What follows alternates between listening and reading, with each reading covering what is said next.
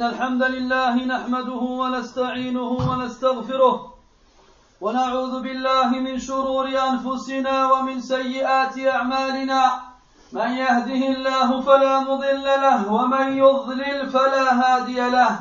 وأشهد أن لا إله إلا الله وحده لا شريك له. وأشهد أن محمدا عبده ورسوله.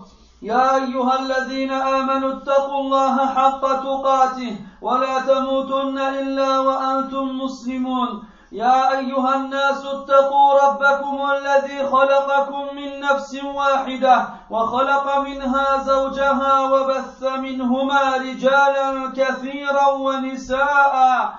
واتقوا الله الذي تساءلون به والأرحام إن الله كان عليكم رقيبا.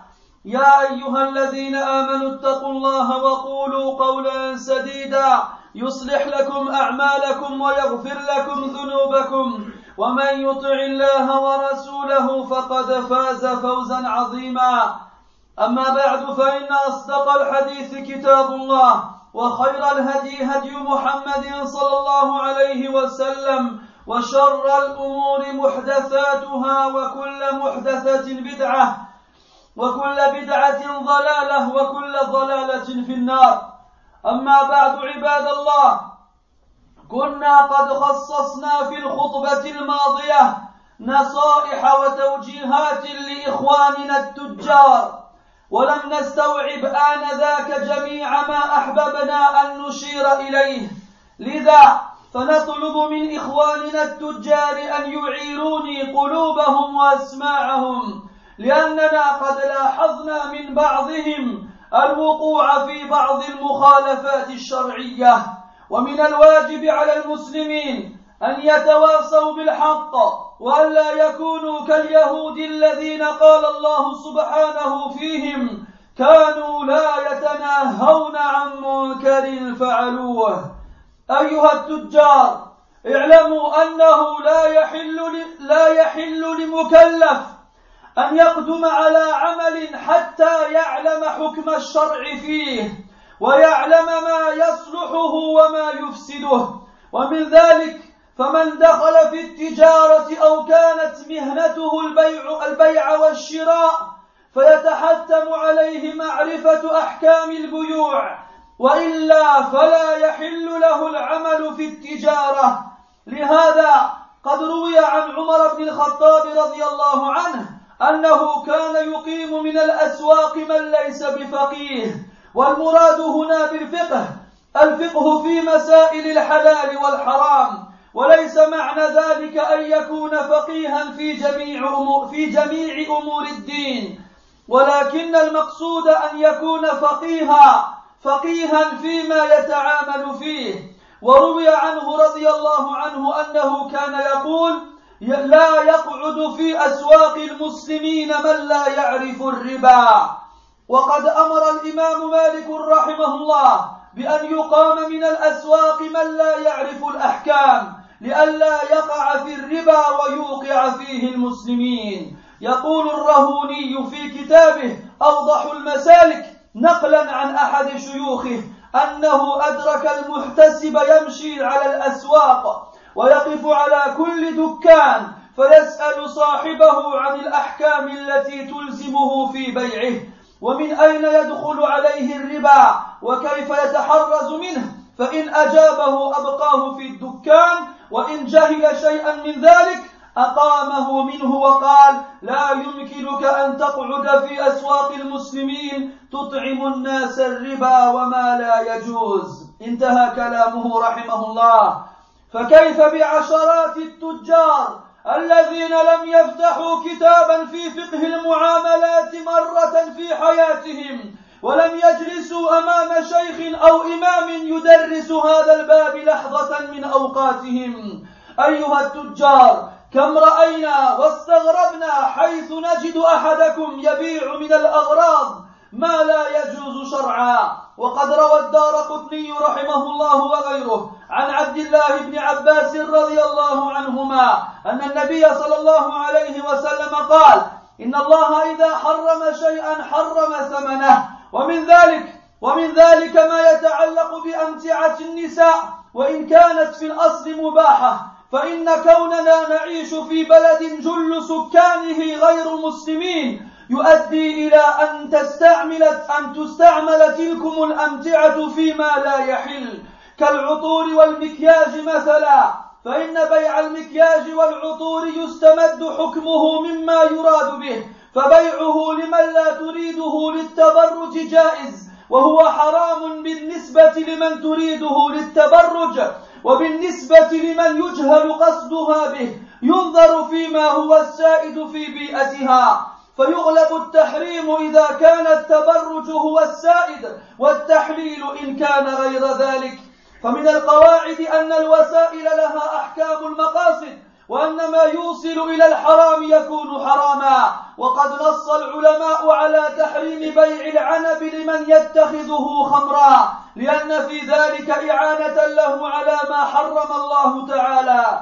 قال الله عز وجل وتعاونوا على البر والتقوى ولا تعاونوا على الإثم والعدوان وعليه فإن غير المسلمات في البلاد الأجنبية لا يتصور منهن إلا التبرج فيحرم إذن أن يباع لهن ما يعين ما يعين على ذلك ويدخل في ذلك أيضا بيع الملابس الضيقة والأحذية الفاتنة وما شابه ذلك أيها التجار وأخص بالذكر طائفة منهم كثرت في الأوان الأخيرة حيث رأوا أن الربح في هذا المجال غالبا متحقق ألا وهو المطاعم كما تسمى السريعة. فكثير من الإخوة يفتحون تلكم المطاعم ويوظفون فيها إخوانهم من المسلمين لكن سمعنا ورأينا من بعضهم العجائب والغرائب من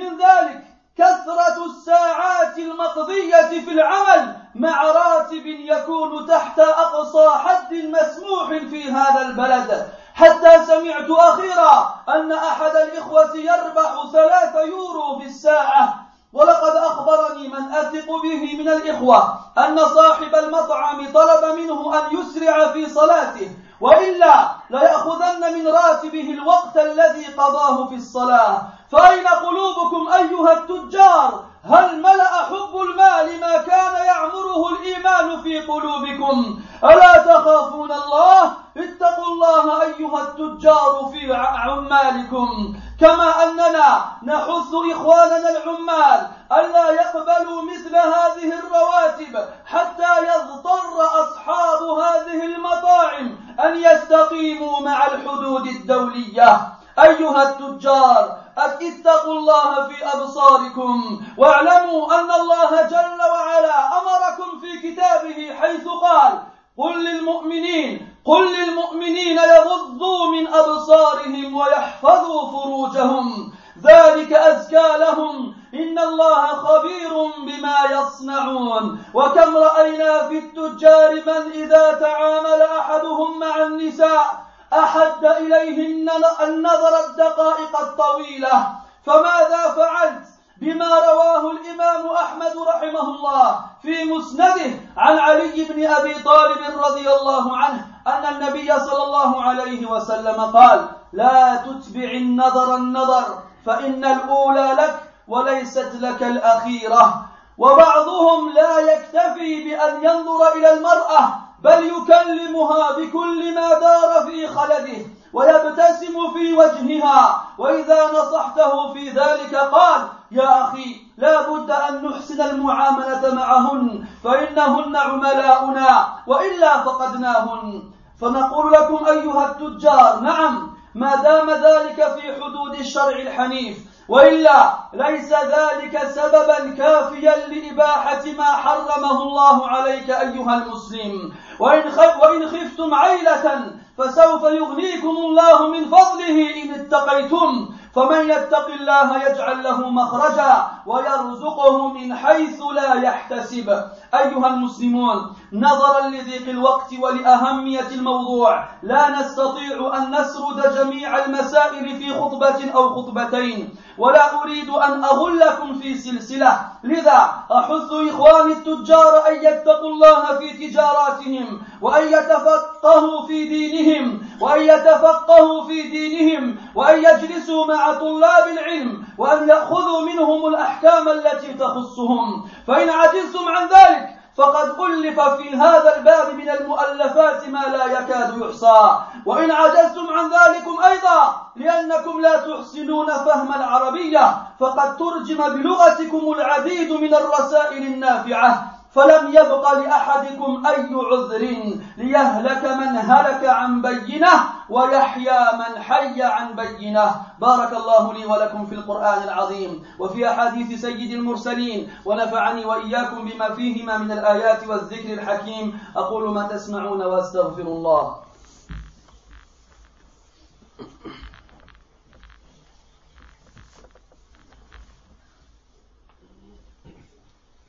الحمد لله على إحسانه والشكر له على توفيقه وامتنانه وأشهد أن لا إله إلا الله وحده لا شريك له تعظيما لشأنه وأشهد أن محمدا عبده ورسوله الداعي إلى رضوانه صلى الله وملائكته والصالحون من خلقه عليه كما وحد الله وعرف به ودعا إليه. اللهم وعلى آله وأصحابه أجمعين وبعد. Mes très chers la semaine dernière, nous avons visé particulièrement lors du précédent prêche une, partie de notre communauté qui, qui sont les commerçants. Nous leur avons adressé des directives et des conseils. Cependant, nous n'avons pas pu tout citer dans un seul prêche. C'est pour cela qu'aujourd'hui nous avons voulu rajouter encore un peu de ces conseils à nos frères afin que tout le monde en tire profit. C'est pour cela que je demande à mes frères commerçants de me prêter leur cœur et leurs oreilles. Et sachez, mes chers frères, qu'il est du devoir du musulman, qu'il est du devoir des musulmans de se recommander la vérité et la justice mutuellement et de ne pas être comme leurs prédécesseurs parmi les juifs dont Allah Ta'ala dit dans le Coran qu'ils ne s'interdisaient pas un mal qu'ils accomplissaient lorsqu'ils le voyaient. L'un d'entre eux voyait son frère faire un mal et il ne lui interdisait pas cela. Ô vous mes frères commerçants, sachez avant toute chose qu'il n'est pas permis pour toute personne responsable d'accomplir une quelconque action tant qu'il ne sait pas les jugements religieux à, à son sujet. Tant qu'il ne sait pas qu'est-ce qui va la rendre bonne ou mauvaise. Et rentre dans cela, mes frères, aussi le commerce, ou celui qui a pour profession la vente ou l'achat il est, strictement et formellement obligatoire pour celui qui commerce de connaître les jugements relatifs au commerce. Sinon, il n'a absolument pas le droit de travailler dans le commerce. Omar ibn Khattab anhu allait dans les marchés et excluait parmi les commerçants toute personne qui ne connaissait pas les règles de la jurisprudence relative au commerce.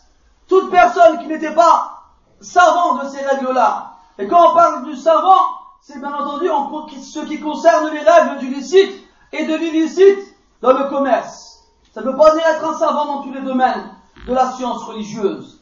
Omar ibn Khattab anhu disait que celui qui n'est pas capable de distinguer les intérêts ne reste pas dans les marchés des musulmans. Et ne croyez pas, mes frères, que les intérêts se limitent à la forme que vous connaissez tous, Sachez dans les livres de fiqh, de, jurisprudence, que le chapitre relatif aux règles des intérêts est extrêmement détaillé et est extrêmement long. Donc celui qui croit que les intérêts ne se rapportent qu'à la forme classique qu'on connaît tous, il se trompe lourdement. Et beaucoup d'entre nous n'ont jamais entendu parler de la différence qu'il y a entre riba al-fadl et riba al-nasi'ah. Ne serait-ce que cela, sans rentrer trop dans le détail. Quoi qu'il en soit, Omar ibn Khattab anhu, ne permettait pas aux commerçants qui ne maîtrisaient pas les règles du commerce de vendre dans les marchés des musulmans. L'imam Malik a lui aussi ordonné à ce que tout commerçant qui ne connaît pas les règles du, commerce soit exclu du marché pour ne pas qu'il fasse de l'intérêt ou bien qu'il en fasse, ou bien qu'il fait que les musulmans eux-mêmes tombent dedans. Un savant a dit avoir rencontré son shir qui se nomme Al-Muhtasib, qui marchait dans les marchés. Il se promenait dans les marchés et il s'arrêtait à chaque étalage. Et il demandait aux commerçants quelques, il lui posait quelques questions en relation avec des règles concernant la vente. Et est-ce que il connaissait les moyens de tomber dans l'intérêt? Et est-ce qu'il connaissait les moyens de s'en préserver? Si le commerçant était capable de lui répondre correctement, il le laissait dans son, à son étalage. Si par contre, il ignorait quel que soit, il, ignorait une réponse de celle qu'on lui demandait, alors il l'excluait du marché et lui disait, il n'était pas possible de rester dans les, marchés des musulmans à faire manger aux musulmans des intérêts ou des choses qui ne sont pas tolérées. Que dira alors mes frères de dizaines de commerçants qui n'ont jamais ouvert de leur vie un livre concernant la jurisprudence dans les transactions, ou bien encore qui ne se sont jamais assis devant un imam, ou bien encore un qui enseignait ce chapitre-là. Que dire alors de ces frères-là, de ces musulmans-là qui ont choisi le commerce comme moyen de gagner leur vie?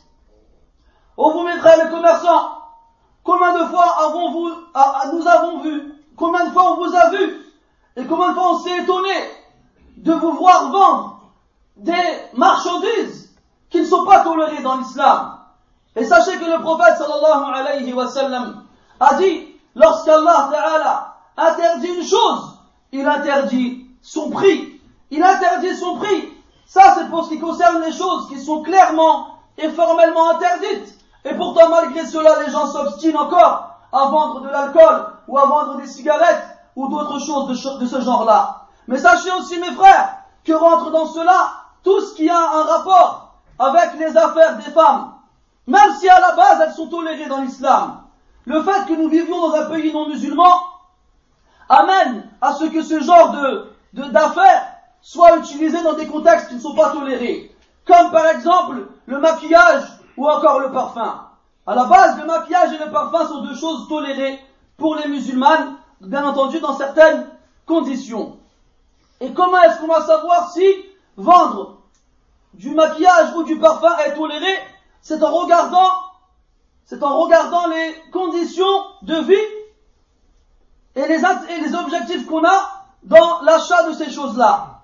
Donc on va regarder la personne qui va nous acheter ce maquillage ou ce parfum, est-ce qu'elle veut se dédargonder avec cela ou non? Si son but et de s'exhiber aux autres en se parfumant et en se maquillant, alors il, sera interdit de vendre ces choses-là cette femme-là. Si par contre son but est de l'utiliser dans, les conditions tolérées chez elle avec son époux, alors il, lui sera permis, il sera permis de lui vendre. Et quand on est dans un pays où la majorité des gens l'utiliseront dans ce but qui n'est pas toléré, alors l'interdiction prévaudra sur la permission. Et à ce moment-là, on mettra en pratique la fameuse règle qui dit que les moyens ont les mêmes jugements que les objectifs. C'est-à-dire, ce qui amène à un interdit devient lui-même interdit. D'ailleurs, les ulama, les savants dans les livres de fiqh, de jurisprudence, ont interdit de vendre du raisin à une personne qu'on sait très bien qu'il va en faire du vin. Car ceci rentre dans le fait, dans l'entraide sur ce qu'Allah Ta'ala a interdit, alors qu'Allah dit dans le Coran, et entraînez-vous dans la piété et le, bien, et, le bien, et ne vous entraînez pas dans le péché et la turpitude. Donc, par rapport à cela, les non-musulmans, les non-musulmanes, dans les pays étrangers, on ne voit pas d'elles faire autre chose avec ces choses-là que ce qui n'est pas toléré. Il est donc interdit de leur vendre ce qui les aiderait à accomplir l'interdit. Rentre dans cela aussi le fait de vendre des vêtements serrés ou encore des chaussures, comme on, comme on voit ici, des chaussures à talons, ou bien tout ce qui rentre dans cela. Vous allez peut-être vous dire, mais ça c'est clair, on le sait tous. Et eh bien pourtant, non, mes frères, j'ai déjà vu dans des marchés des musulmans vendre des choses de ce genre-là. Hawla illa billah. Ensuite, mes frères commerçants, et là je m'adresse à une partie en particulier, à une partie d'entre vous, ceux qui sont de plus en plus nombreux dernièrement. Pourquoi? Car ils ont vu dans un contexte particulier qu'en général, il y avait énormément de bénéfices. De quoi s'agit-il? Ce qu'on appelle la restauration rapide. Ce qu'on appelle la restauration rapide. Énormément de musulmans ouvrent ces restaurants-là. Il faut travailler avec eux des musulmans. Mais wallahi, on a vu et on a entendu des choses extraordinaires, des choses vraiment invraisemblables. Parmi ces choses-là, le nombre d'heures qui sont travaillées dans ces restaurants-là et le salaire qui est donné à ces personnes-là. Des salaires, bien entendu, qui défient toute concurrence, tellement ils sont bas sur le marché. Des salaires qui sont de loin inférieurs à la limite autorisée dans ce pays. J'ai même entendu un frère me dire qu'il gagnait 3 euros de l'heure. J'ai même entendu un frère me dire qu'il gagnait 3 euros dans l'heure. Il y en a même un autre qui m'a informé, travaillait dans un de ces restaurants-là, et il s'était donc absenté à peu près 5 ou 10 minutes pour aller faire la prière. Lorsqu'il est revenu à son poste, à un moment où il n'y avait pas trop d'influence, son patron, un musulman comme lui, lui a dit à l'avenir, fais ta prière plus vite. Et si jamais tu restes trop de temps, je t'enlèverai alors l'équivalent sur ton salaire. Je t'enlèverai alors l'équivalent sur ton salaire. Et oui, mes frères, ce sont des musulmans comme vous qui disent de telles paroles. Et on demande à ces commerçants-là, qu'est-ce qu'ils ont fait de leur cœur? Est-ce que l'amour de l'argent a pris dans leur cœur la place où se trouvait la foi. N'ont-ils pas peur d'Allah? N'ont-ils pas peur des, questions qu'on leur posera au sujet du traitement qu'ils faisaient subir à leurs, à leurs employés? Wallahi, à titre indicatif, une anecdote qui m'est arrivée personnellement, lorsque je travaillais il y a une dizaine d'années, donc à la, SNCF, et on a donc les 3-8. Hein, on a trois horaires différents, par, enfin on a plusieurs horaires d'une semaine à l'autre. Et une semaine, donc je travaillais de matinée et je finissais à 14 heures. Et j'ai demandé donc à mon chef d'équipe s'il pouvait sortir plus tôt aujourd'hui sans lui dire pourquoi. C'était un vendredi. Il m'a dit lui-même, il était réunionnais, chrétien, d'accord? Il me dit de lui-même, c'est pour aller à la mosquée? Je lui réponds alors oui. Il me dit d'accord, quand tu voudras partir, tu me le diras. Je devais finir à 14 heures. À 11 heures, il vient me voir et il me dit c'est bon, tu peux partir. Alors moi, tout content, je prends mes affaires et un de mes collègues à côté, qui n'était pas musulman, il dit au chef, eh, si jamais lui il part, ben moi aussi je pars. Qu'est-ce qu'il lui répond le chef? Il lui répond, si c'est pour aller à la mosquée, eh ben va avec lui. Si c'est pour aller à la mosquée, eh bien va avec lui. Ça c'est une chose que j'ai vécue moi-même. C'est pas une histoire qu'on m'a racontée. C'est des gens qui sont pas musulmans et qui s'adaptent avec toi, des gens qui sont prêts à te, à t'assouplir le travail pour que tu puisses te rendre à la mosquée pour faire la prière. Et aujourd'hui, tu travailles avec des frères comme toi, de la même religion que toi, des frères qui prient comme toi, le même Seigneur, et pourtant lorsqu'il s'agit de gagner de l'argent, ils oublient toutes leurs valeurs et tous leurs principes. D'ailleurs, j'en profite pour appeler mes frères qui travaillent dans ces restaurants de ne pas accepter de travailler pour de tels salaires. Pourquoi est-ce que vous acceptez de travailler pour ces salaires-là? Où est votre dignité? 3 euros de l'heure T'as vu ça où toi? 3 euros de l'heure en France en 2012 Et sans t'en rendre compte, quand tu acceptes un tel salaire, eh ben tu encourages le patron à garder ce taux-là. Il se dit quoi? C'est bon, les gens acceptent mon taux, mon taux horaire. Si quelqu'un n'est pas content, j'en trouverai bien un autre. J'en trouverai bien un autre. Et après il se cache derrière des règles, il se cache derrière des, hadiths qu'ils n'ont pas compris. Et si seulement ils allaient voir un savant en leur disant, cher, moi je me sers de ce hadith-là pour appliquer aux gens qui travaillent pour moi tel salaire, est-ce que j'ai le droit qu'ils aillent faire cela? Mais bien sûr, ils ne font pas ces choses-là. Bien entendu, ils ne posent pas ces questions-là. J'ai très souvent l'occasion de voir les questions que vous posez quand les, savants y viennent. Vu qu'en général, c'est moi qui les lis, qui les traduis. J'ai rarement vu des questions de commerçants concernant leur commerce. Comme si on avait le madahib al-arba'a kulluha majmu'a fil aswaq. Comme si on avait les quatre écoles et leurs fuqaha qui étaient présentes ici dans les marchés. Alors que très souvent quand tu parles avec ces commerçants-là, qui tiennent des restaurants, ou bien qu'ils sont dans les marchés, tu trouves qu'ils sont très ignorants de leur religion, et en particulier des règles concernant le, commerce. Donc toute personne qui veut travailler chez un, chez, un, un, de ses frères qui tient de ses restaurants, bien entendu on ne lui interdit pas, on ne lui empêche pas, mais on le pousse et on l'incite à demander un salaire honorable, un salaire décent, celui qui est, qui est stipulé donc par les règles qui régissent le commerce et le travail dans ce pays. Ensuite, mes frères commerçants, je vous adresse un, autre, un autre conseil et je vous, je, je vous appelle à craindre Allah Ta'ala dans vos regards. Et sachez qu'Allah Ta'ala vous a ordonné dans son livre, lorsqu'il a dit, dit aux croyants de baisser leur regard et de préserver leur chasteté. Ceci est certes plus pur pour eux. Certes, Allah est bien informé de ce qu'ils font comme action. Combien est-ce qu'on a vu mes frères dans les commerces? Combien est-ce qu'on a vu mes frères Moi, je suis parmi les commerçants? Celui qui, lorsqu'il est amené à vendre à une femme, il, la fixe du regard de longues minutes. Il la fixe du regard pendant de longs instants. Et ce frère-là a oublié, ou bien a mis de côté ce hadith qui ici tout le monde connaît, où le prophète a dit alayhi salatu wassalam, ne fais pas suivre le regard par un autre, car le premier pour toi, mais pas le, deuxième, mais pas l'autre.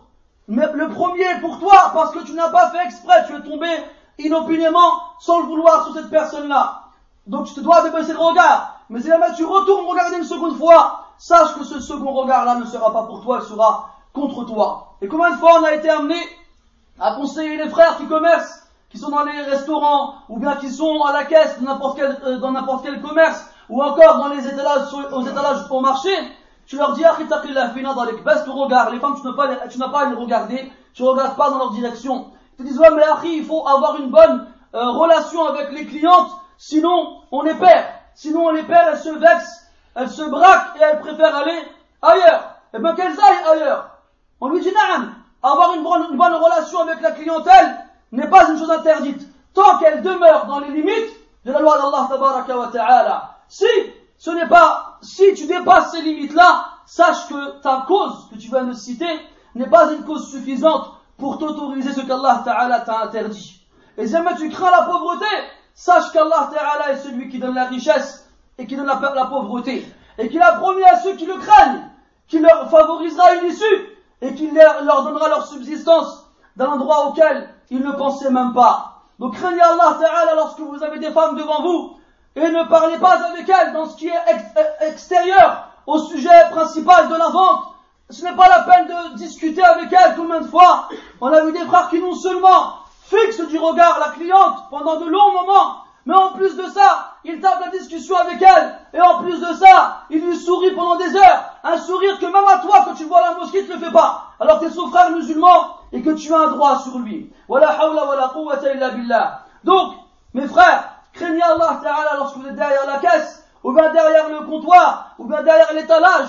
Craignez Allah dans ce que vous vendez aux gens. Craignez Allah dans l'argent que vous gagnez. Craignez Allah dans la façon dont vous vous exprimez et dont vous vous adressez avec les personnes qui sont face à vous. Craignez Allah dans tout, cela.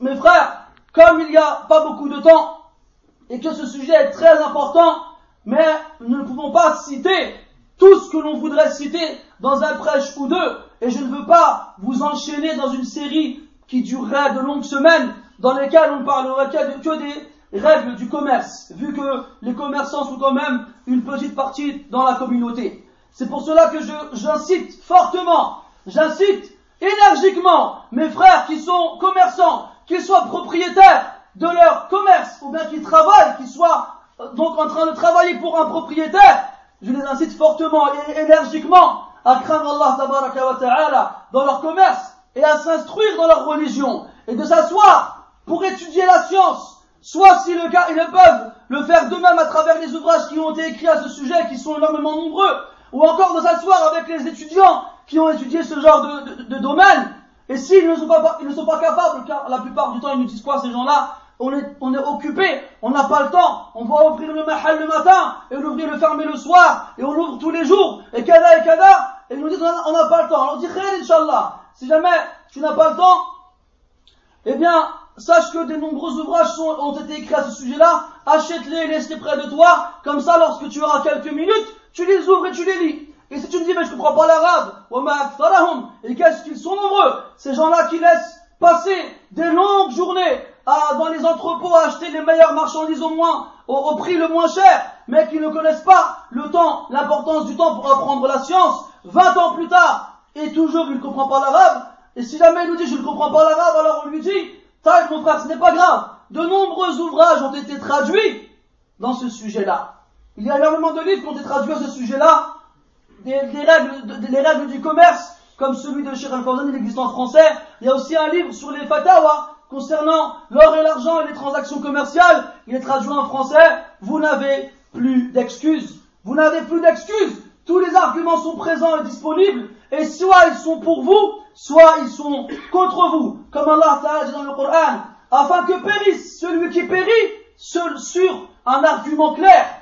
Ou bien que survive celui qui survit sur un argument clair. نسأل الله تبارك وتعالى بأسماء بأسمائه الحسنى وصفاته العلى أن يوفقنا للعمل بما فيه مرضاته ونسأله عز وجل أن يصلح إخواننا التجار وأن يعينهم على طاعته وأن يعينهم على العمل بأحكامه الشرعية وأن يعينهم على أن يبتعدوا مما فيه غضبه ونسأله سبحانه أن يصلح جميع المسلمين. اللهم ألف بين قلوبهم اللهم ألف بين قلوبهم اللهم أصلح ذات بينهم اللهم اهدهم سبل السلام وجنبهم الفواحش والفتن ما ظهر منها وما بطن واجعلهم شاكرين لنعمك مثنين بها عليك قابليها وأتمها عليهم برحمتك يا أرحم الراحمين. اللهم أصلح لنا ديننا الذي هو عصمة أمرنا وأصلح لنا آخرتنا التي إليها معادنا وأصلح لنا دنيانا التي فيها معاشنا. واجعل الحياة زيادة لنا في كل خير والموت راحة لنا من كل شر. اللهم آتنا في الدنيا حسنة وفي الآخرة حسنة وقنا عذاب النار. اللهم أصلح حكام المسلمين ووفقهم لاتباع سنتك وتحكيم شرعك يا أكرم الأكرمين. اللهم اجعلهم رحمة على شعوبهم يا حي يا قيوم. اللهم ارزق لهم البطانة الصالحة الناصحة التي تدلهم على الخير وتعينهم عليه. وصلى الله وسلم وبارك على محمد وعلى آله وأصحابه أجمعين. سبحانك اللهم وبحمدك أشهد أن لا إله إلا أنت. نستغفرك ونتوب إليك. والحمد لله رب العالمين. وقوموا إلى صلاتكم يرحمكم الله.